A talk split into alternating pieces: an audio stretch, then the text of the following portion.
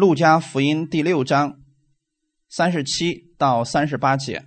如果你们找到圣经了，那跟我一起来读一下这两节经文：路加福音第六章三十七到三十八节。你们不要论断人，就不被论断；你们不要定人的罪，就不被定罪；你们要饶恕人，就必蒙饶恕；你们要给人，就必有给你们的，并且用十足的升斗，连摇带按，上尖下流的倒在你们怀里。因为你们用什么量器量给人，也必用什么量器量给你们。阿门。我们今天分享一个题目，叫“摆脱定罪，得享自由”。那我们一起先来做一个祷告。天父，感谢赞美你，啊，谢谢你预备这么美好的时间，我们一起能够在这里分享你的话语。圣灵，你在我们在这个时候，在我们每一个人心里边来带领我们，让我们借着你这样的话语，我们今天能得着供应，得着力量。因为你是我们的主，你是我们的帮助者，所以你在我们心里边更新我们的心思意念，让我们借着你的话语再次重新得力。新的一周的开始，我们愿意用你的话语开始我们新的一周的生活。请你来带领我，奉主耶稣的名祷告，阿门。摆脱定罪，得享自由。其实啊，我们活在这个世上的时候，我们不经意之间会去定罪别人，也会接受。别人的定罪，如果我们活在圣经里边所记载的那个伊甸园当中，这是很多人一直想去得着的一个结果。于是今天有人说我们要回归伊甸园，为什么呢？我们觉得说亚当在伊甸园那个日子实在是太美好了，所以今天很多人想回那儿去。为什么呢？因为我们现在生活的这个世界，它不是一个完美的世界。我们期待的是我们身边所有的人。都像耶稣一样来对待我们，然后我们就觉得，哎，这个世界就太美好了。那么，如果我们也能够像耶稣那样去对待别人，那这个世界好像只有在童话里边才能看到一样。于是啊，这个世界上人们受伤之后啊，人们去看电视剧啊，去写一些科幻的小说，把自己没有实现的这个梦想，在那个虚拟的世界里边把它表达出来。那么，这个世界上我们的盼望到底在哪里呢？其实是在。耶稣基督里边，我们期待像那样快快乐乐、幸福的生活，但是这个世界，我们却看到了跟我们所想要的那个结果不一样。为什么呢？因为我们生活在一个已经堕落的世界里边，所以总会有一些不顺心的事情发生，总会有人冒犯你，总会有问题不断的找上门来。当有矛盾或者冲突、误会发生的时候，我们该怎么解决呢？当事情的发展如果没有我们想要预期的那个样子的美好，很多人就受不了了。那在这种情况之下，我们又如何来应对呢？圣经上告诉我们说：你们要去爱别人，你们要去给别人。可是我们知道有一些人他不可爱，我们也给不出去。这时候我们怎么办？所以，只要我们与某些人冲突有纷争，我们首先要做一件事情，就是我们要找到这个问题的最初的根源是在什么地方，它是怎么引发的。如果我们明白这个之后，我们从根源上解决掉这个问题，那么后面的那些外在的结果它就消失了。就好比一个人去看病，那么医生先问出他的这个病因，然后才能对症下药。我们绝不可能说所有的医院所有人去看病，不管什么病我都开同样的药。可能会让一些人就死掉了，所以人与人之间的关系呢，其实也是这样的。无论我们是在婚姻上，是在友情上，或者是在同事之间、上司或者下属，只要有问题发生，我们就要找到那么这个根源到底是什么。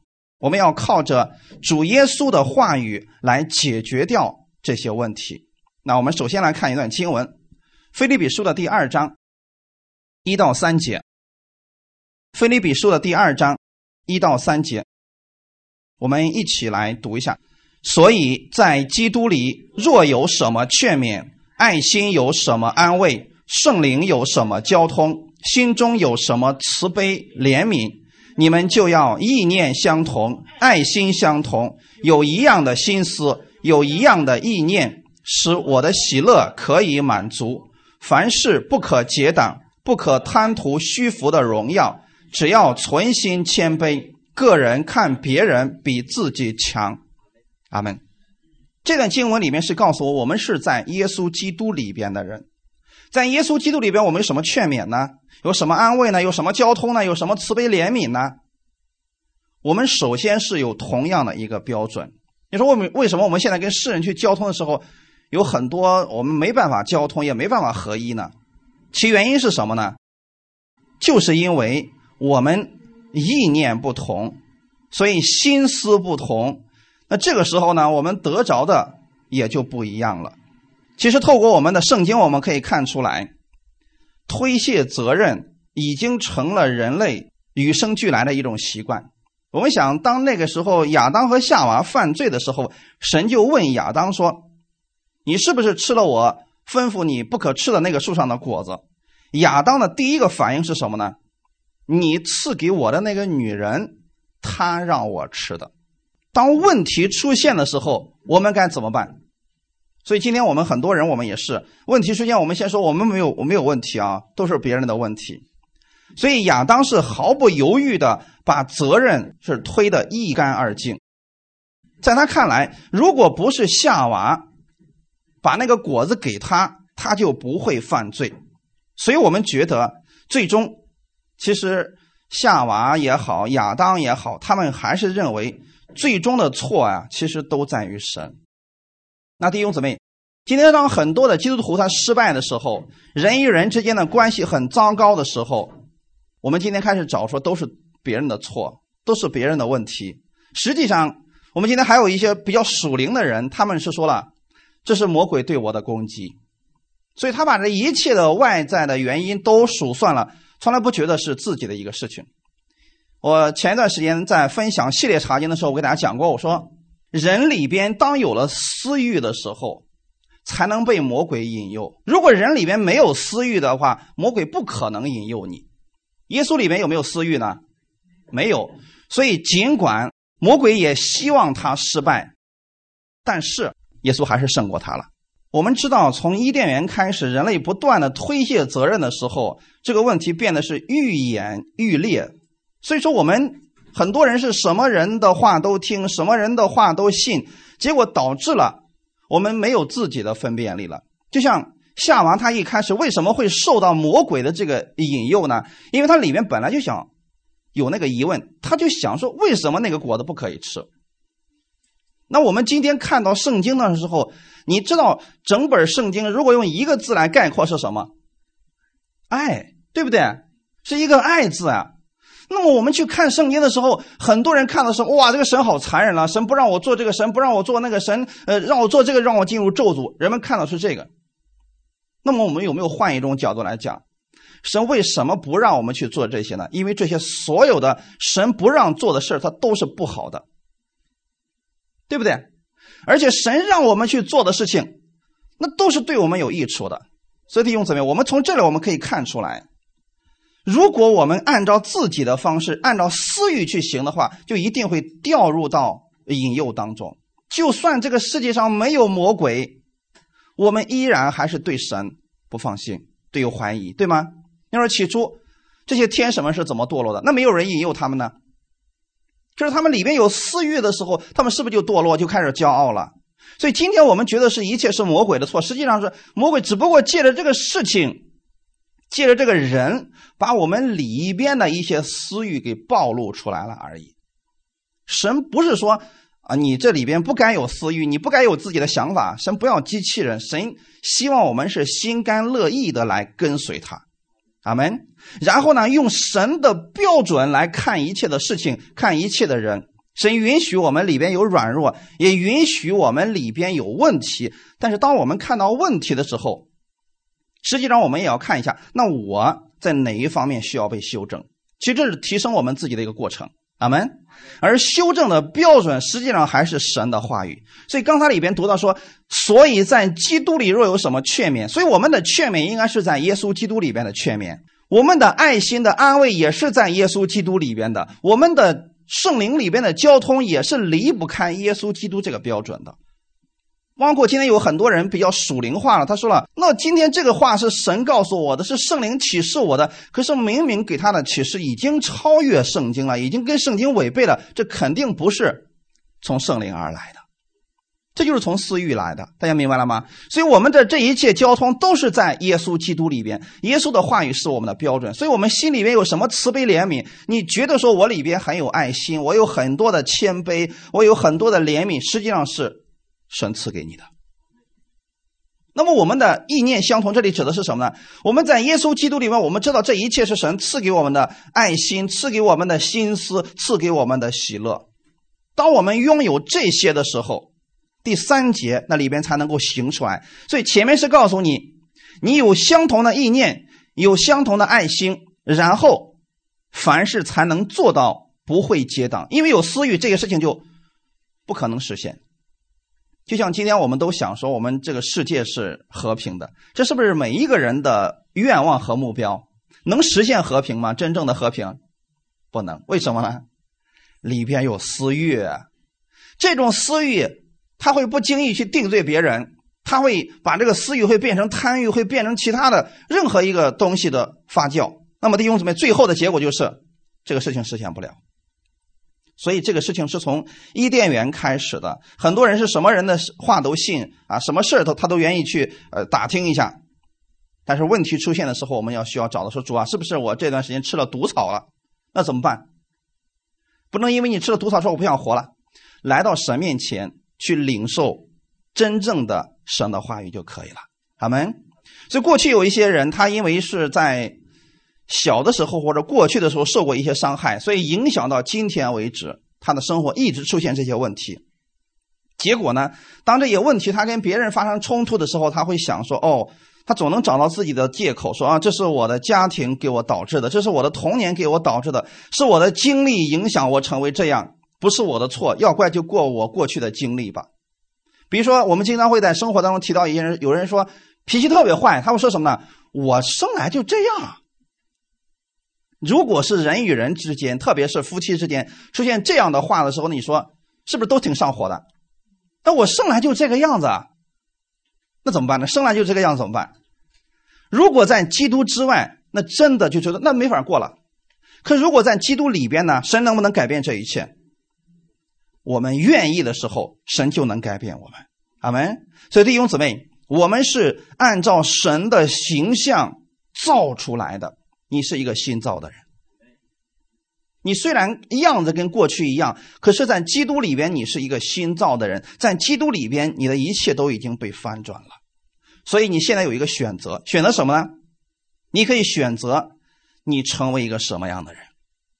你可以选择说，我可以像过去那样一直那样去生活，也可以选择像耶稣一样来生活。过去我们没有这个选择呀，虽然很多人想改好，可是始终没有能力改掉。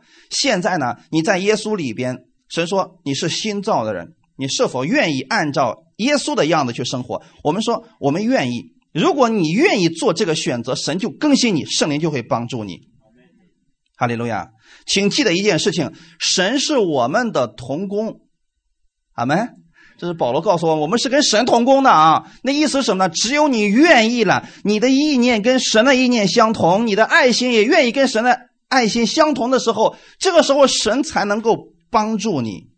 如果你不愿意，没有任何人可以把你改变。如果你心里边满是伤痕和苦涩，你愿意停留在那个里边苦读里边抱怨里边。那是你的选择，你会一直这样下去，一直痛苦下去，一直苦下去。所以弟兄姊妹，我们看一段经文，《罗马书》的十二章二到三节：不要效法这个世界，只要心意更新而变化，叫你们查验何为神的善良、纯全、可喜悦的旨意。我凭着所赐我的恩，对你们个人说。不要看自己过于所当看的，要照着神所分给个人信心的大小看的合乎中道。首先是告诉我们不要效法这个世界。那么这个世界其实指的是这个世界上有三样东西：物质的情欲、眼目的情欲，还有今生的骄傲。这个是我们不要去效法的东西，好没？因为这三样都是从私欲里边产生出来的。那我们该效法什么呢？只要心意更新而变化，我们的心意怎么样更新变化呢？就是看神的善良、纯全和神的可喜悦的旨意是什么。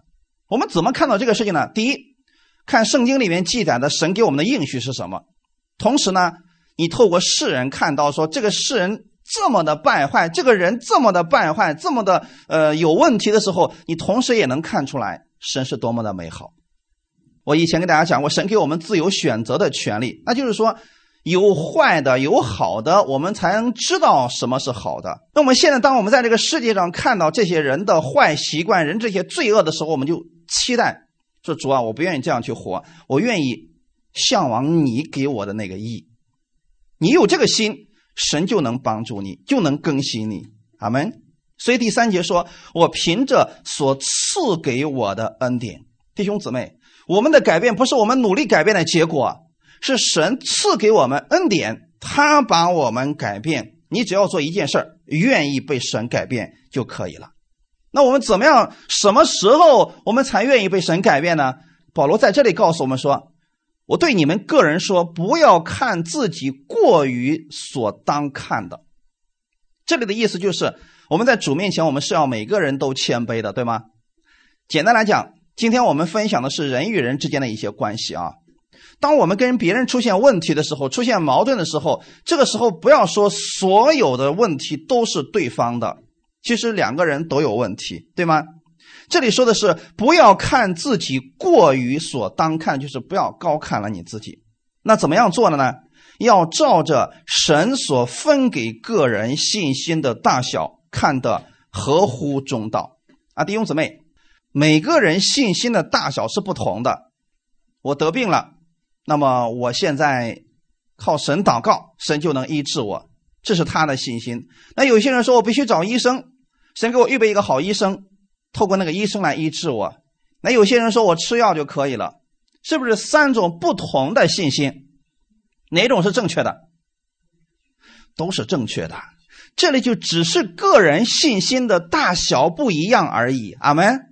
所以那个。相信说，我祷告之后就可以得医治的，你不能轻看那个吃药和看医生的。大家明白了吗？啊，这是三种不同的信心的表达方呃方式的不同，所以我们要看的是合乎中道。合乎中道的意思就是根据我们个人的信心，我们来更新而变化。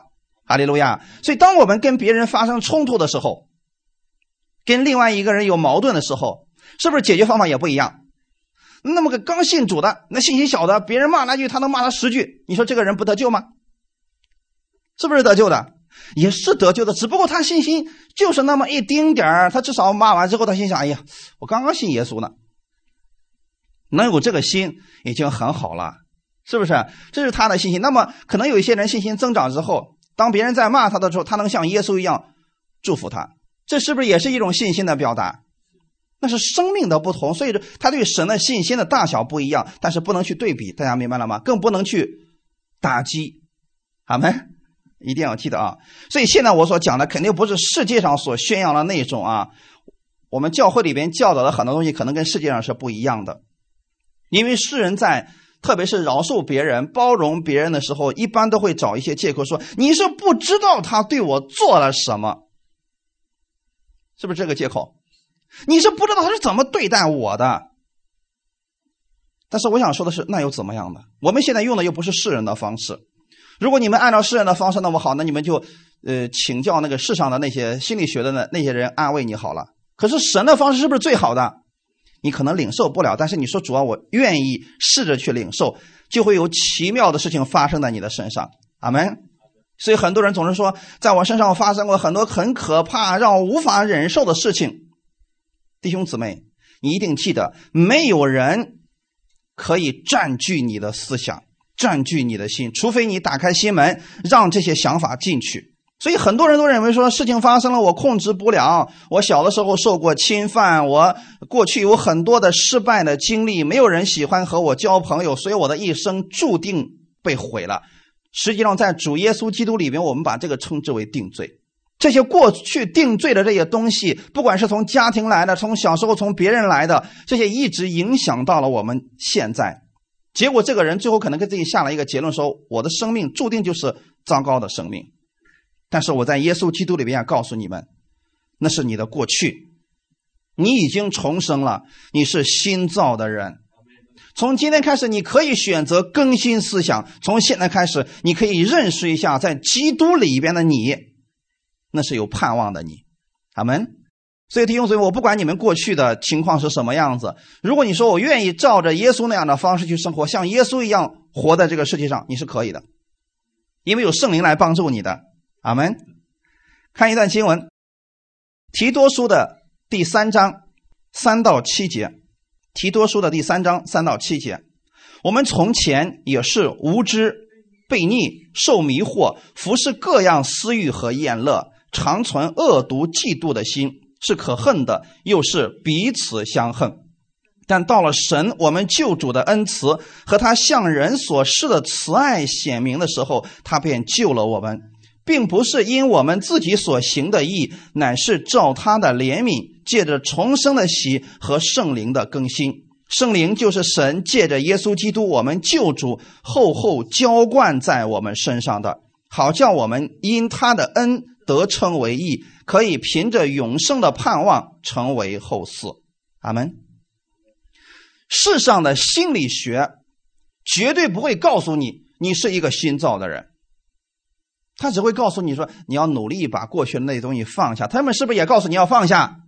要包容，要饶恕，是不是也是这么劝你的？说没事要想开一点，大家都忍让一点。可这管用不管用呢？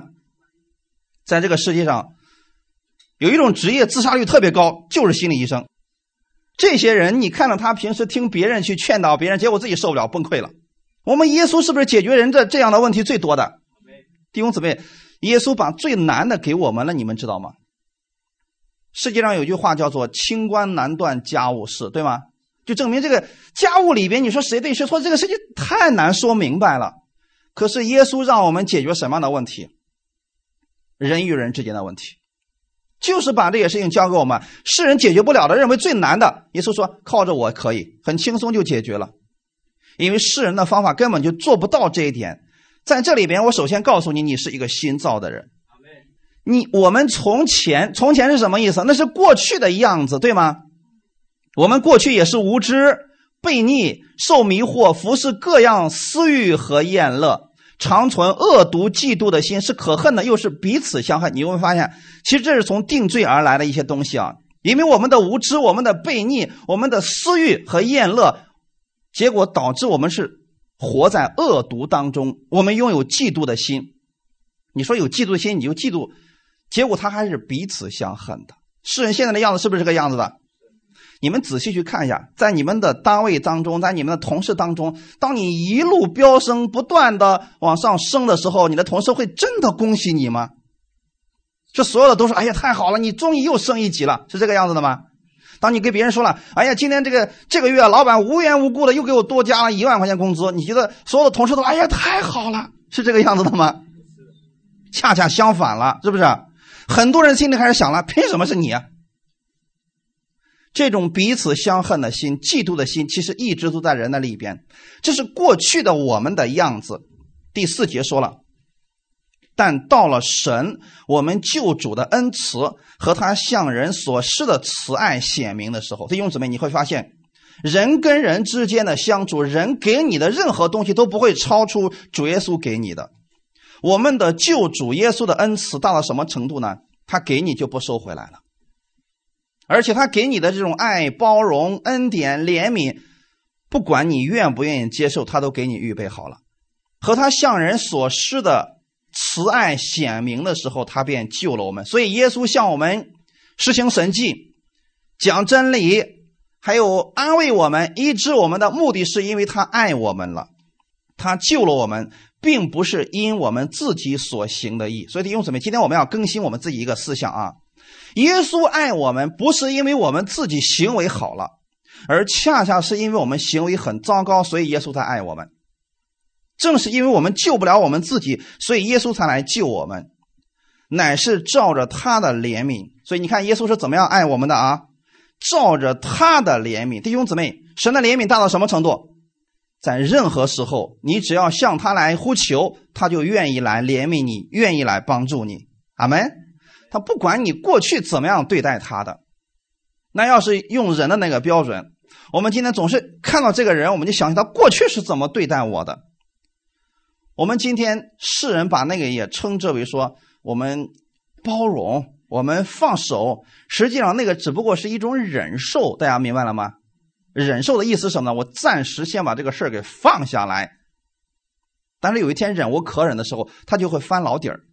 同事与同事之间，特别是夫妻之间，这种事情太常见了。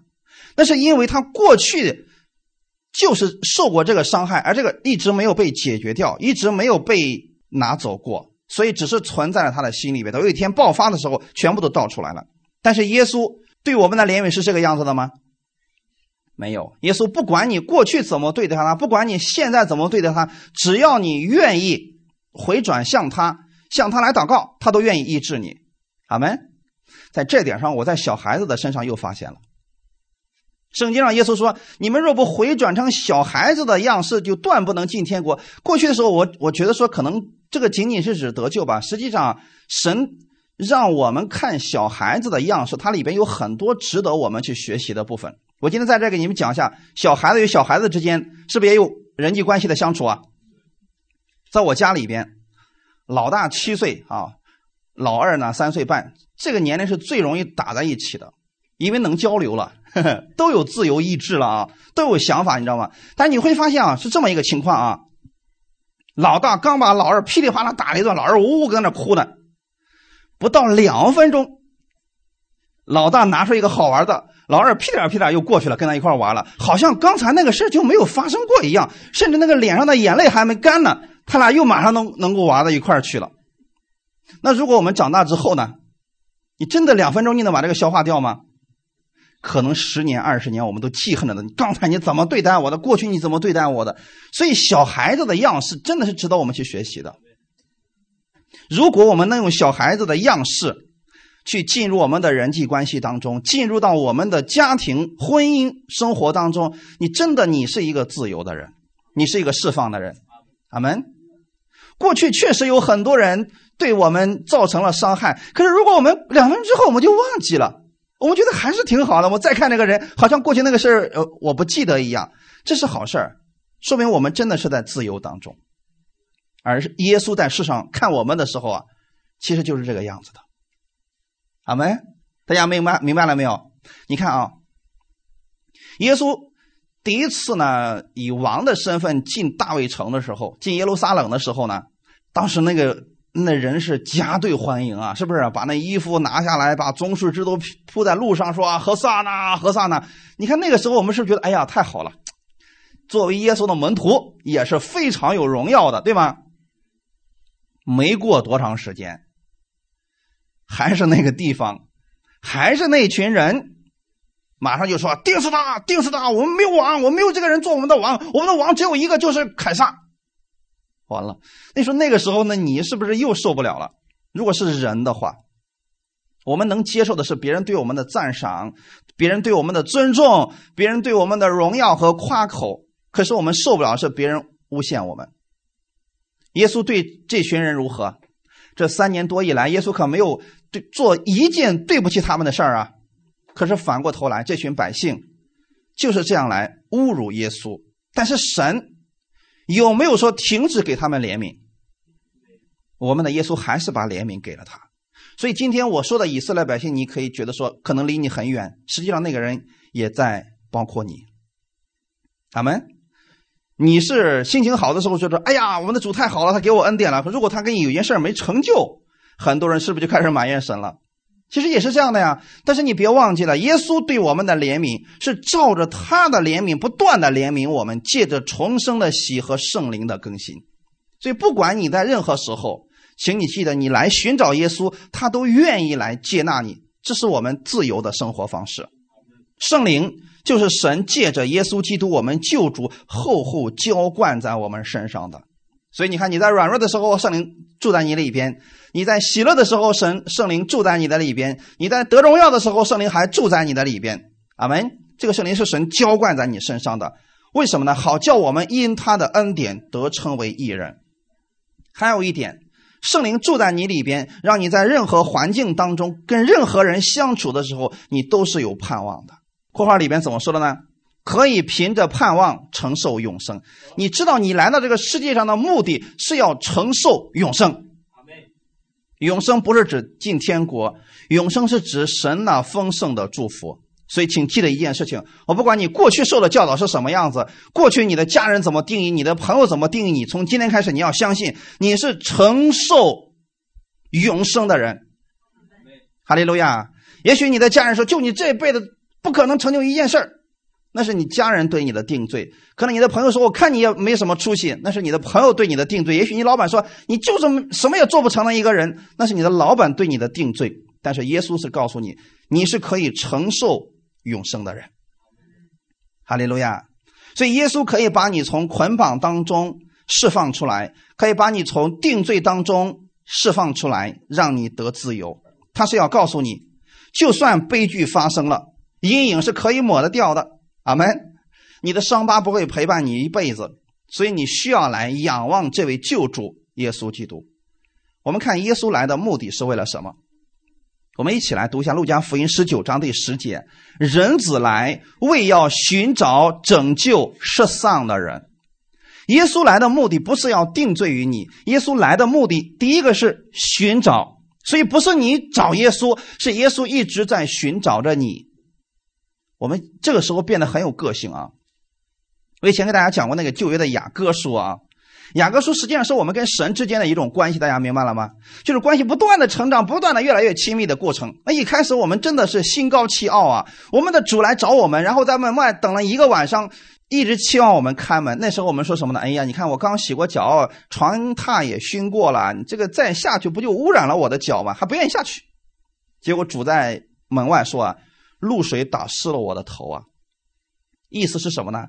他等了整整一夜了。白天也没有露水，对吧？等了一个晚上了，露水都打湿他的头了，你都不肯开门。好，结果主离开了。真的，那个时候在主面前摆架子呀，弟兄姊妹，你想，我们那时候初信耶稣的时候，真正一听就信的人是不是特别的少？多数人都说了：“哎呀，别跟我说，我告诉你，等我老了以后再信。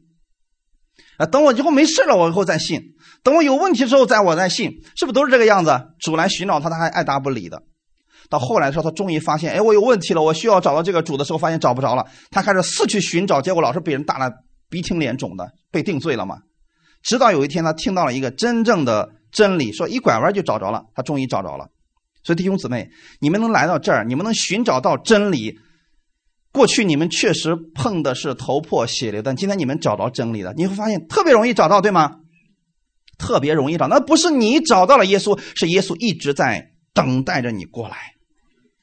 很多人都不相信神给了我们选择的权利。其实啊，这个权利一直都有。事情的发生，我们可以选择饶恕，也可以选择继续活在恨的当中。你的经历或者某个人对你做了什么，使你变成今天的这个样子，你可以选择过去的那个我已经死掉了，现在是一个新造的人，在耶稣基督里面。你可以做这个选择，并且宣告出来，你是一个新人。阿门。如果现在你还在坐的那个地方扮演着受害者的角色，你指着对方说：“都是你的错，啊，都是你对我做了这么多的事情，让我今天变成这么一个不负责任的人。”只要你摆脱不了这种受害者的心态，你就无法真正的自由。所以，耶稣是让我们饶恕别人。饶恕别人，实际上释放的是我们自己。阿门。我们里边能够做到真的包容这个人，或者说把这个事情放下、忘记的时候，你是自由的。就像刚才我所说的那两个孩子一样，大家还记得吗？如果真的你说小的时候我们就开始记仇，好了，你刚才怎么样对待我的？我从今天开始不再跟你玩了。你是一直记恨在心里边了，可是长大之后，这个恨。不仅仅是发生在这个人身上，还会发生在别人身上的，对不对？我们对所有人都会设防，对所有人都不信任，结果捆绑的实际上是我们自己。所以说，当我们面对人或者事情的时候，我们不要再选择我是一个受害者这样一个角色。你是自由的，所以神可以改变你的生命，让你在他的自由里边生活。阿门。我们今天有很多人总是试图啊去改变别人。请你记得，弟兄姊妹，你改变不了任何一个人，包括你的孩子、你的配偶你都改变不了。你知道现在最受欢迎的教导是什么呢？如何改变你的妻子？如何改变你的丈夫？人们都希望别人改变。以前的时候，我看过一个西方的一个故事啊，你们中间懂英语的听一听，笑一笑就行了。这个人写了一本书，叫做《如何改变你的生命》。其实这是一个非常好的一个题材，对不对？但是没人喜欢。但是印书的时候，那个书出版的时候呢，印错了一个字母。你知道英文的那个生命是 life。就是 L I F E，但是那个印的时候把它印成 wife，就是妻子的意思，你知道吗？啊，内容是什么？如何改变你的生命？可是皮儿呢？如何改变你的妻子？哎呦，你知道这个书啊，当时连着一个月成为那个地区的排行榜啊，就是因为印错了一个字儿。那么第二版的时候啊，这个人就心想了。我一定得把原来那个错的部分啊，我得把它给改回来。第一次印错了嘛，没想到这个书这么火爆，大家这么喜欢看我的书吗？好，第二版的时候修正版，他就把那个 wife 就是妻子又换回了原那个 life，内容是不是一样的？皮儿还是那个皮儿，就是改了一个字母，这书没人买了。你就知道有多少人他关心生命，人们关心的是什么？我想怎么改变我的妻子？我怎么改变我的丈夫？我怎么样改变我的孩子？人们总觉得是需要改变别人。其实这是一个问题，弟兄姊妹。我们真正需要改变的是我们自己。请记得，能够改变的是我们自己。我们不可能让另外一个人改变。哈利路亚！如果那个人的心没有打开，就算你用尽你一辈子的时间，你也改变不了他的。我们唯一能改变的就是让我们自己不再受这些人或者这些事情的捆绑，好吗？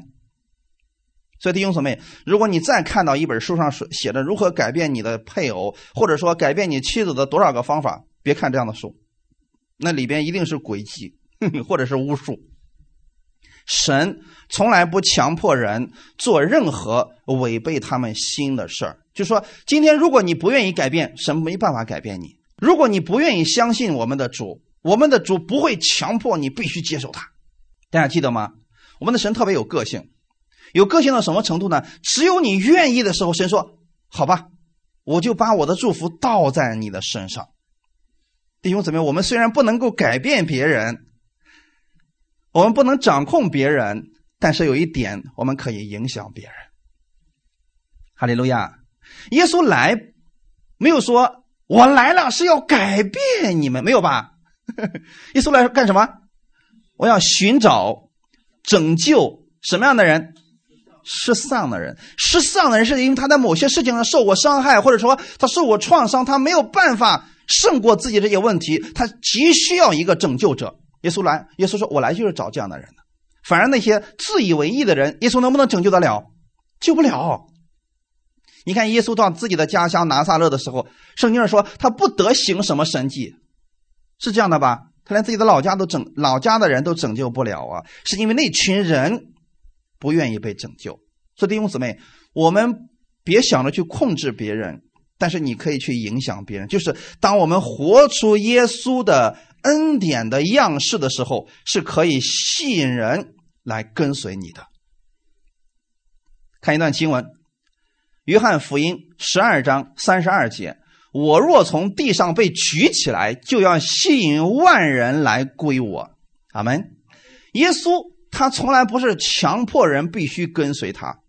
你看圣经上那些人是不是主动愿意跟随耶稣的？那我们做到这个事情就可以了呀。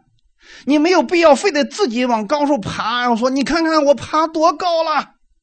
你真的觉得人们对你爬多高感兴趣吗？没有用的，没有人在乎你，除非你是影响了他的位置，他才会想方设法把你给弄下来。因为你爬太高，他就把你拉下来。如果今天毫无相干的，你爬多高没人搭理你的，对吗？但是你看，当耶稣被举起来的时候，就能吸引万人来归向他了。原因是什么？耶稣跟我们每一个人都有关系，因为他被举起来，让所有人都看见，是代表了说他的恩典要临到那些人身上了。你愿意把耶稣举起来，耶稣的恩典就临到你身上，是不是这样的，弟兄姊妹？如果你能活出耶稣这样的生命，充满智慧、平安、喜乐的生命，能够在你遇到患难的时候不抱怨，而且反而呢能够轻松去面对，我敢保证，你也是一个非常具有吸引力的人。阿门。前段时间的时候，我给大家讲过这么一个见证，说有一个姊妹她啊改变了，在她那个圈子里边啊，所有的人都特别愿意去亲近她，说：“哎，你告诉我，你为什么能够这么喜乐呢？”我以前看你那么愁眉苦脸，那么大的事发生在你的身上，因为她原来的时候，老公跟她的婆婆，人家是一条心，就是婆婆跟跟跟跟儿子联合起来整治她，这种这种日子是没法过的，对我们来说是不是？后来没办法，人家俩人把他撵出屋了，不让他在家里住了，人家俩人要一块过，那时候娶了个媳妇干什么？结果呢，他就非常生气，最后离婚了。整个那个圈子里的人都知道这个事都觉得说：“哎，这个事情怎么这个样子？”可是大家都觉得说，现在这种事太常见了。可是你没发现，当神给他预备一个新的那个信主的人的时候，他的生命被耶稣完全改变。现在他那个生命是能够吸引人的一个生命。所以弟兄姊妹，我更关注的是，我们得救之后如何把耶稣的这种形象活出来。那个时候不需要你给别人天天追着说：“哎呀，信耶稣吧，耶稣可好了。”不，你只需要把这个活出来，活出耶稣的这种荣光、这种喜乐、这种平安，在任何环境当中，你能够把耶稣的这种样式活出来，人一定会来找你说：“我有这样的问题，你能不能帮助我？给我祷告一下。”因为你把这个生命活出来了，就能吸引周围的这群人了。阿门，哈利路亚。所以这是。重点的兄姊妹，我们的生命当中，如果是耶稣居首位，举起来的意意思就是你要把耶稣举在你生命当中的首位的时候，你其他的一切都会随着耶稣而发生改变。阿门。在有会幕的时候，以色列百姓在旷野，他们过着会幕生活，他们的中心点是什么？周围全是以色列的十二个支派，对吗？中间就是会幕。那会幕的中心呢？至圣所。至圣所的中心呢？约柜，约柜上面有个非常重要的东西是什么？是恩座。也就是说，这一切，你有没有发现神在最中心？神的恩典是不是施恩座在那里？施恩座的意思就是从那个地方降下恩典，是吗？好，施恩座在最中心，周围全是以色列百姓，我们是围绕着神的恩典而生活。哈利路亚！所以你把耶稣举在你生命当中的首位的时候，你的生活就充满了恩典。那个时候，也许有灰暗的事情发生，但是神的荣光更大。阿门，是不是这样的？你看他们在旷野的时候，是不是晚上有黑暗？但是神有什么？有火柱啊！神的那个光是胜过黑暗的呀。白天是不是有炎热？但是神有云柱，是会胜过那些炎热的。我的意思很简单：当你真的把耶稣举起来，在你生活当中，在你生命当中去守卫的时候，你的生命、你的生活就会充满神的恩典。过去的那些抑郁、恐惧、戒备、愤怒，这些都会消失。你就像在黑暗当中那颗璀璨发光的灯一样。阿门。所以圣经上说：“你们是盐，你们是光。”马太福音。五章十三到十六节，你们是世上的盐，盐若失了味儿，怎能叫它再咸呢？以后无用，不过丢在外面被人践踏了。你们是世上的光，城照在山上是不能隐藏的。人点灯不放在斗底下，是放在灯台上，就照亮一家的人。你们的光也当这样照在人前，叫他们看见你们的好行为，并将荣耀归给你们在天上的父。阿门。这段经文很重要。一开始说你们是什么？世上的盐，天国里不需要这个盐了。你们是世上的盐，阿门。过去呢，我们受一些教导说，你们要做光做盐，对不对？弟兄姊妹，你怎么做光？你能发明出盐吗？这个东西是神赐下来的，阿门。看好了啊，你们是世上的盐，神从来没有让我们做世上的盐，阿门。你们是盐，这个盐是哪儿来的？神给你的。圣灵放在你里边的，哈利路亚。盐如果失了味儿，弟兄姊妹，盐能不能失了味儿？这里啊，实际上是有一个背景的。以色列地区的盐跟我们现在的食盐不一样，他们是石头盐。石头盐就是拿一块石头，然后我以前有篇讲道里面提到这个事儿啊，拿一块石头，然后呢，吃饭的时候就是吃一口菜，然后舔一下那块石头，那就是石头盐，你知道吗？然后我舔一下，这个是不是越舔这个味道越淡了？然后就扔掉了，就变成石头了。如果这个盐失去了味道，那么耶稣在这告诉他们：如果这个盐没有味道怎么办呢？它有没有用处了？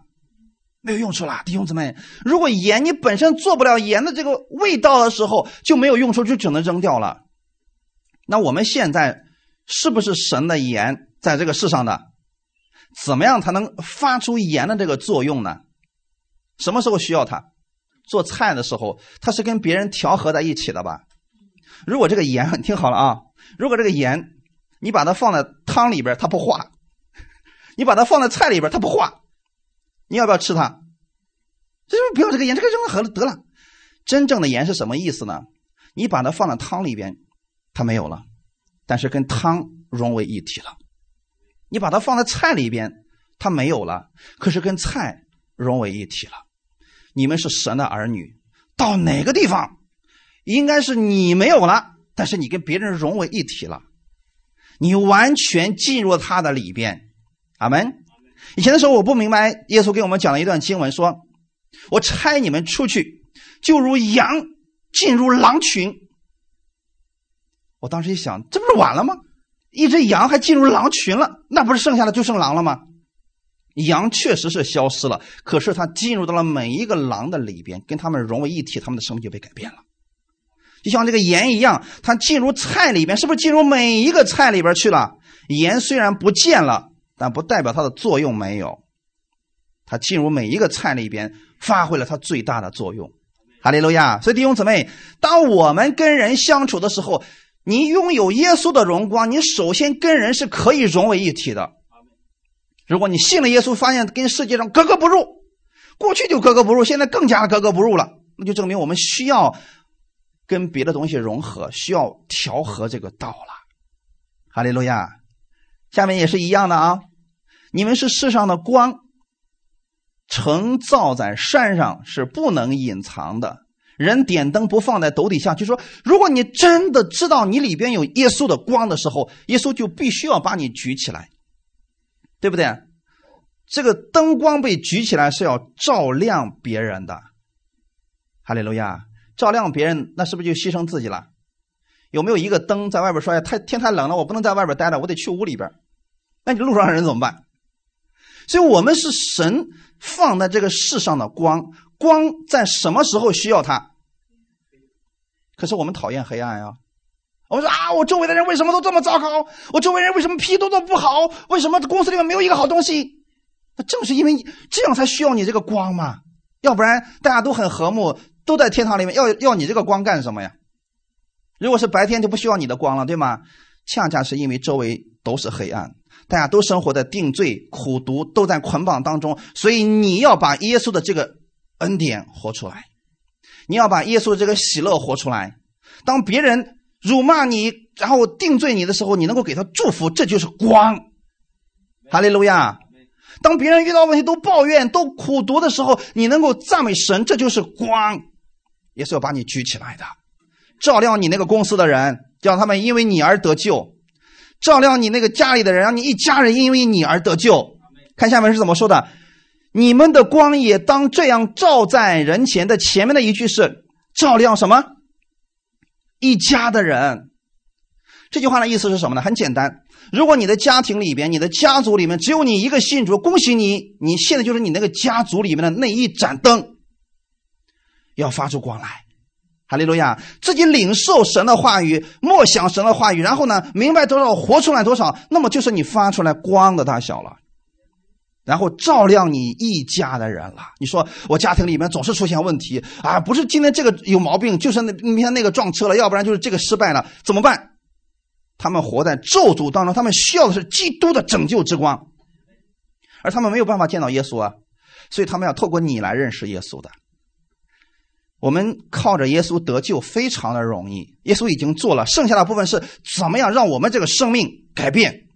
然后呢，活出耶稣那个光，把它发出来，把里边已经存在的光发出来就可以了。阿门。你们的光也当这样照在人前，首先是照亮你一家的人，对不对？其次是照在人前，这是一个顺序。所以，首先我们自己要先把这个活出来。你得认识到神的美好，阿门。然后就会照亮你一家的人，之后再照在人的面前。当我们与他人发生矛盾纠纷的时候，我们首先不要定罪自己，你要说的是：我里边拥有耶稣的光，耶稣的喜乐、温柔、饶恕都在我的里边，我可以帮助他们。感谢赞美主。所以，请记得一件事情：神从来没有给我们定罪别人的权利。我们对一些人、对一些事情，我们可能说看不惯，但是我们没有资格去审判别人、定罪别人，除非什么情况，这个人愿意征求你的意见和批评，说。你看我有哪什么毛病呢？你给我指出来。当别人说这个的时候，你再说好不好？别人没有让你说，你别啪啦啪啦把人家说的一文不值啊！不要这样说啊！耶稣给了我们是饶恕别人、赦免别人、包容别人的权柄。阿门，哈利路亚！我再次重申一下，神并没有给我们定罪别人的权利，也没有给我们论断别人的权利。只有你私自去论断别人、定罪别人，你才会遭到别人的论断和定罪。阿门。所以你用什么量给别人呢？我们一开始读的那种经文，耶稣说的，你用什么量器量给别人呢？你现在量给别人的是什么？如果你是把这个眼给别人，你把这个光给别人，你会发现这每一样都是舍己的事儿，都是赔本的事儿。发现了没有？光照给别人，燃烧了自己；眼给了别人，也是牺牲了自己。所以，当我们真的愿意为别人去着想，甚至说能够牺牲自己的利益去往为别人着想的时候，你给别人的是这个，别人的。也会用更好的量器来量给你，阿门。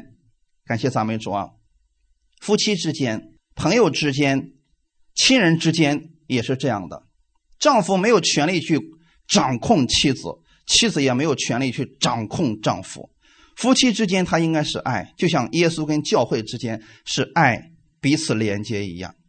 那么，爱有一个特点，就是它是自愿的。所以，爱里边有三样是不可以做的。不是要求，不是命令，不是交换，爱是无条件的。所以弟兄姊妹，当我们明白耶稣的这份爱在我们里边的时候，我们才能真正的在他里边得着自由。请记得，你不是这个世界的中心，也不是宇宙的中心。大家没有必要非得迁就你，非得去呃，一定会顺从你，把你举起来，没有必要。你只知道。这个世界的创造主把你放在手心，把你举起来，这就够了。哈利路亚！如果你总是希望别人、你周围的人把你举起来看好你，我相信你很容易被冒犯、被激怒。同样的，如果你总是把你的目光放在耶稣身上，就是以耶稣为你生命的焦点、生活的中心的时候，你总是喜乐的。哈利路亚！不要把你的价值放在人的认可上。如果放在那个地方的话，我保证你很容易就会生气的。我们太多的人就是把标准、把目光、把评论都放在人的身上，结果导致自己很受伤。但是今天神告诉我们的是，你要把焦点放在他那里，他是爱你的，他对你的评价他是真实的。阿门。罗马书的十二章十七到十八节，不要以恶报恶，众人以为美的事要留心去做，若是能行，总要什么？尽力与众人和睦，为什么要说尽力？因为我们做不到。你现在到什么程度啊？你就做什么事儿就可以了。阿门。不是说我今天给你们讲过了，要饶恕你的家人，要饶恕你的丈夫，要饶恕你的孩子。你说从今天开始，我回家就饶恕他。但是马上回到家之后，一看到那个样子，完了，饶受不了了。尽力，阿门。尽力与别人和睦就好了。哈利路亚。只是众人以为美的事情，我们要留心去做。我不是说今天给你们讲了美，马上回家要实行。根据你现在的信息，你如果做不到怎么办呢？继续领受神的话语，不要着急。阿门。所以弟兄姊妹，这个世界上总有很多人你看不惯，你不喜欢，也做事你看不上，但是没必要你想着去改变别人，你只要不受他的影响就可以了。哈利路亚。那同样的呢，当矛盾纷争。因着我们而发生的时候，我们要默想耶稣基督的恩典，要摆脱别人对我们的定罪，你才能不去定罪别人。只有你不接受别人的定罪，你才不会去定罪别人。大家明白了吗？向罪而死是什么意思呢？我们要向罪看自己是死的，向神看自己是活的嘛，对不对？这个怎么理解这个事情呢？圣经当中有很多的方法和方式，能够让我们明白这个事情。今天我透过一个来给你们讲解一下。就说，如果像罪，你看自己是死的，那你要看自己是已经死了的人。像罪来说，阿门。别人冒犯你的时候，你看自己是死的吗？能不能看到自己是死的？比如说，你在路边看到一个人站在一个土堆面前，在那破口大骂，然后把那个土堆骂了一天一夜。你过去看，哦哦，原来是一个已经埋在土里边的人。然后呢，有一个人在旁边对着这个坟墓里的人使劲的骂，使劲的骂，使劲的骂。请问那个里边的人有没有反应？有反应就麻烦了。为什么没有反应？因为已经死了。那如果说我们还没死透，世上的话，我们没死透，他骂一一蹭下出来，那个人就吓坏了，是不是？我们在基督里边是活的，但是我们像世界呢，像罪呢，已经死了。所以你要怎么想这个事情呢？当别人骂你的时候，特别是你亲近的人骂你的时候，你要心想：嗯，你骂的那个人其实已经死了，现在活的是谁？耶稣。阿门，是基督在我里边活着。哦，你说那个人我好熟悉啊，那个那个人哦。不过你骂的那个人已经死了。如果你这么去想，是不是马上就转移一下就明白是怎么回事了？这是不是圣经上的真理？那当别人夸你的时候呢？哎呀，你可真厉害！你看你工作方面个个都好，你看儿女也好，家里也好呀，这么有钱，这么有地位。当夸你的时候怎么想？对不起，你夸的那个人已经死了。同样的方式。阿门！我们不能总是用在别人侮辱我们的时候，我们说啊，那给耶稣吧。可是呢，别人荣耀给我们的时候，还是我自己留着吧。都要给耶稣。哈利路亚！你只不过是个管道而已。好，我们看一段经文，然后我们就结束。以弗所书第四章三十到三十二节，不要叫神的圣灵担忧。你们原是受了他的印记，等候得赎的日子来到。一切苦毒、恼恨、愤怒、嚷闹、毁谤，并一切的恶毒，都当从你们中间除掉，并要以恩慈相待，存怜悯的心，彼此饶恕，正如神在基督里饶恕了你们一样。哈利路亚！你知道什么时候圣灵会担忧你吗？就是明明你已经死了，你还觉得自己没有死，结果呢，还在在那反抗。这是个问题，圣灵会担忧，特别是当你口里边说出呃这个定罪的话，定罪别人，定罪自己，或者呃侮辱别人、侮辱自己的时候，圣灵会担忧。那怎么办呢？这一切要把它扔掉。你别忘记了，你是受了圣灵印记的人，你是等候着耶稣来接你的。阿门。所以你要以恩慈相待，存怜悯的心，彼此饶恕。上面那一切就应该除掉了，因为那个是旧生命的样子，我们已经把它扔掉了。正如神在基督里饶恕了你们一样，上次我们讲到了，也是这个意思啊。这里你要思想的是，耶稣怎么饶恕你的？耶稣怎么恩待你的？耶稣怎么样把他的光放在你里面？怎么样把他的盐放在你里边？你把这个活出来，你就能够跟其他人融为一体，并且不受别人的影响了。阿门。你有没有发现，这个盐当它融化之后，是不是进入到了菜里边？你看不见盐粒儿了，但是它的味道呢？一直都在，而且呢，这个菜里面少了其他的东西，其他的味道我们可能尝不出来。但是如果少了盐呢？所以弟兄姊妹，你们是重要的，在你的家庭当中你是至关重要的。虽然可能看不见你的作为，但是你的祷告特别重要，你的言语特别重要，你会影响他们的，影响他们的身体，让他身体里面有盐。阿门，和睦记嘛，弟兄姊妹。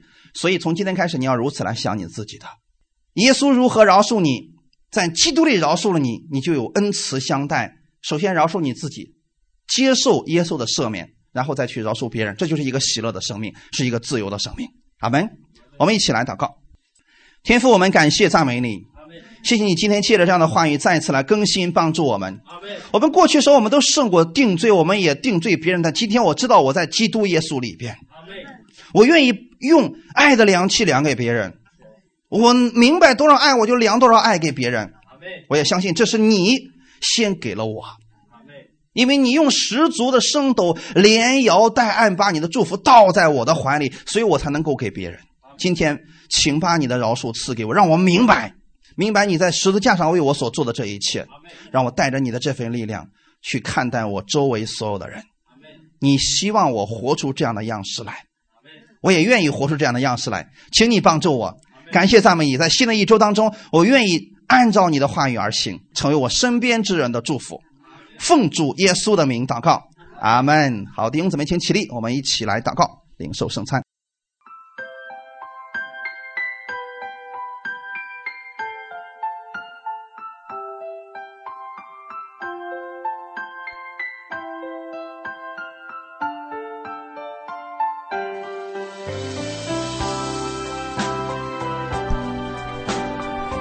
奉主耶稣的名，将这饼分别为圣。从此刻开始，这不再是普通的饼，乃是耶稣的身体，为我而舍的。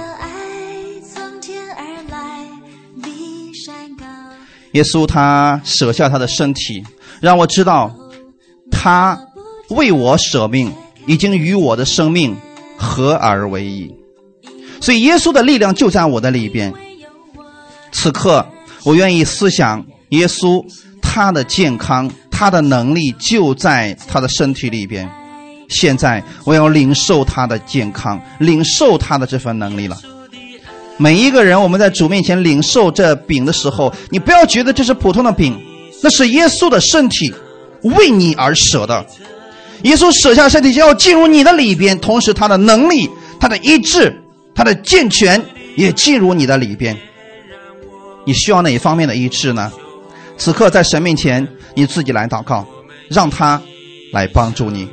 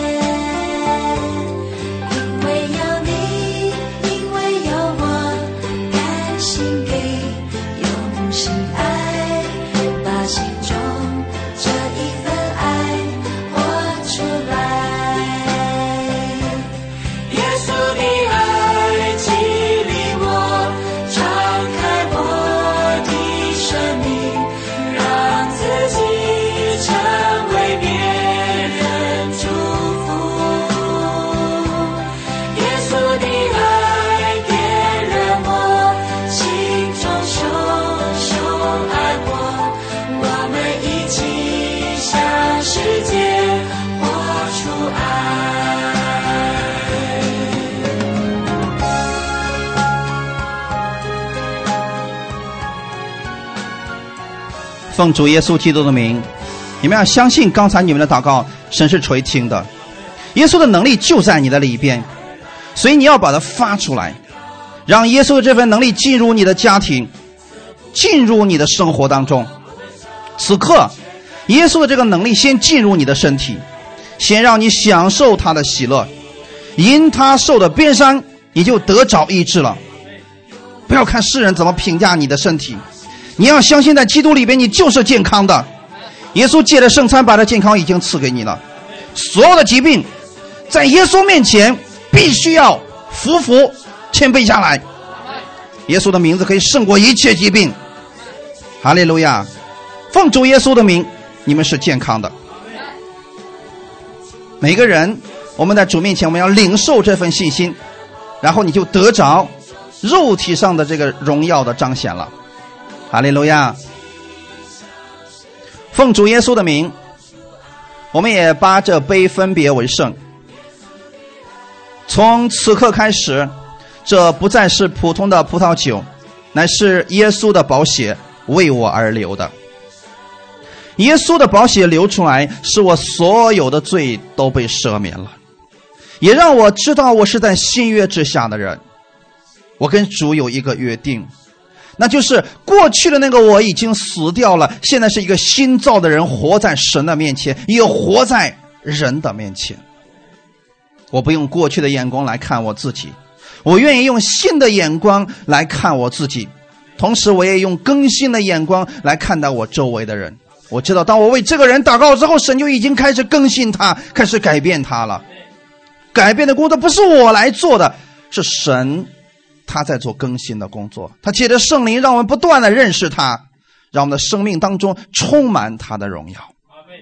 感谢你，天父，感谢你把耶稣的宝血赐给我，让我借着耶稣的宝血，让我知道我是一个罪得赦免的人，让我领受这份能力去饶恕别人，去接纳别人。新的一周，请你把这份力量给我。此刻，如果你们心里边有过不去的问题，有被定罪的东西，此刻借着这保险，重新得着释放吧。一起来祷告。有一份爱从天而来，我们每个人可以在主面前，我们来举手祷告。海深，测不透，摸不着，却看得见。因为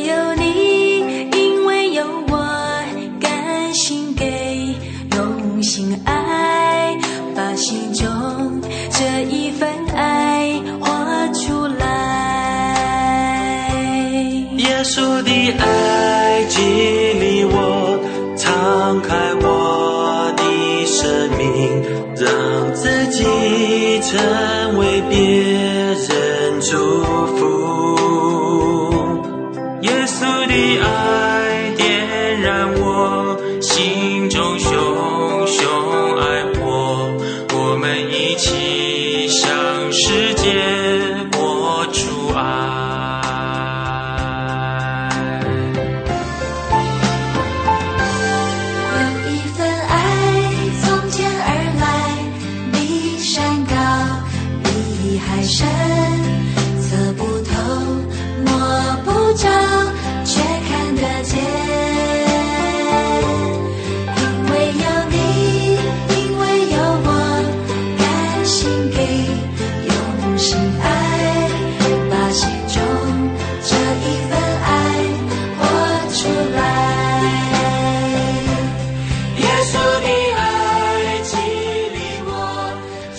今天你只需要领受耶稣的这份爱，是他的这份爱激励着你的生命，不断的向前走，是他的爱不断的激励着你去影响你周围的人。你虽然不能够控制别人、改变别人的生命，但你可以影响别人的生命。当你把耶稣举起来的时候，你周围的人会因为你生命当中的这个耶稣而发生改变，他们也会被吸引来到耶稣面前来寻求他。当这个光、这个盐透过你发出来的时候，你周围的人就会因为你而蒙福，所以你就是那个祝福的管道。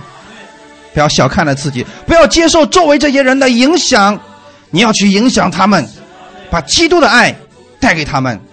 感谢赞美主，你们每一个人都是这祝福的管道。奉主耶稣的名，祝福你们和你们的家人。你会是你们家里边的那个光，那个盐。所以新的一周，无论你往哪里去，你的口袋有权柄，可以为你的家人、为你的朋友祝福。他们会领受耶稣的这份祝福，他们的生命会发生改变。你会亲眼见证，在他们身上也有基督的荣耀彰显。这就是你，一个充满荣耀的你，一个充满耶稣能力的你。勇敢的把这份爱活出来吧，享受从耶稣而来的自由。奉主耶稣的名祷告，阿门，阿门。